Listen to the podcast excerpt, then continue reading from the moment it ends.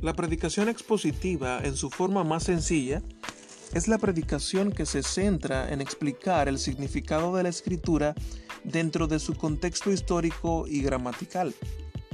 La predicación expositiva comprende la explicación de lo que la Biblia dice a una audiencia contemporánea que probablemente no esté familiarizada con los contextos culturales e históricos en los que el pasaje fue escrito, pero que es aplicada a la audiencia actual.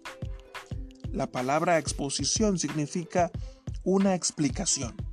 Así que la predicación expositiva es una explicación de la escritura que se basa en el estudio diligente y la exégesis cuidadosa de un pasaje.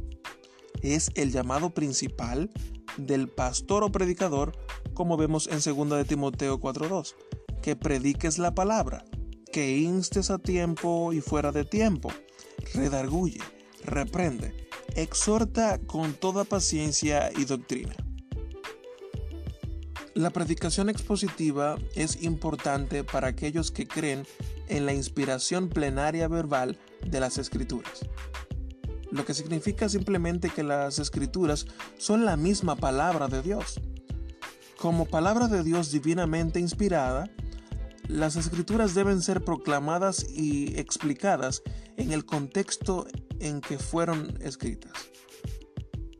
Lo que define a un sermón para ser expositivo no es lo largo que sea el texto, ni si el sermón es parte de una serie consecutiva que cubre un libro completo de la Biblia.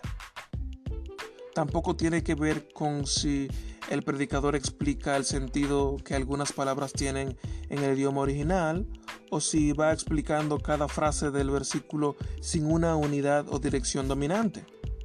Lo que hace que un sermón sea expositivo es el énfasis y propósito del sermón siendo el propósito mismo del texto en su intención original.